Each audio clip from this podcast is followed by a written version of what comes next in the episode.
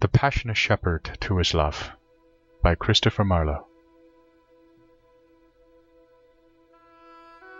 Come live with me and be my love, and we will all the pleasures prove that valleys, groves, hills and fields, woods or steepy mountain yields. And we will sit upon the rocks, seeing the shepherds feed their flocks, by shallow rivers to whose falls melodious birds sing madrigals. And I will make thee beds of roses, and a thousand fragrant posies, a cap of flower and a kirtle, embroidered all with leaves of myrtle, a gown made of the finest wool, which from our pretty lambs we pull, fair lined slippers for the cold, with buckles of the purest gold, a belt of straw and ivy buds, with coral clasps and amber studs. And if these pleasures make thee move, come live with me and be my love.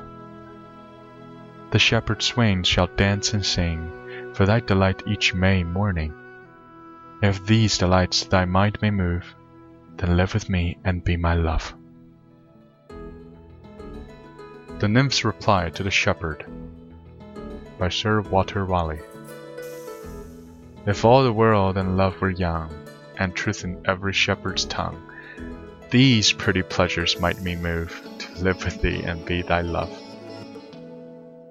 Time drives the flocks from field to fold, when rivers rage and rocks grow old, and the Philomel becometh dumb, the rest complain of cares to come.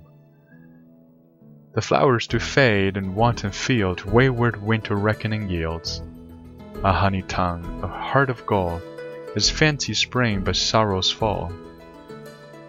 Thy gowns, thy shoes, thy bed of roses, thy cap, thy kirtle, and thy posies soon break, soon wither, soon forgotten, in folly ripe, in reason rotten.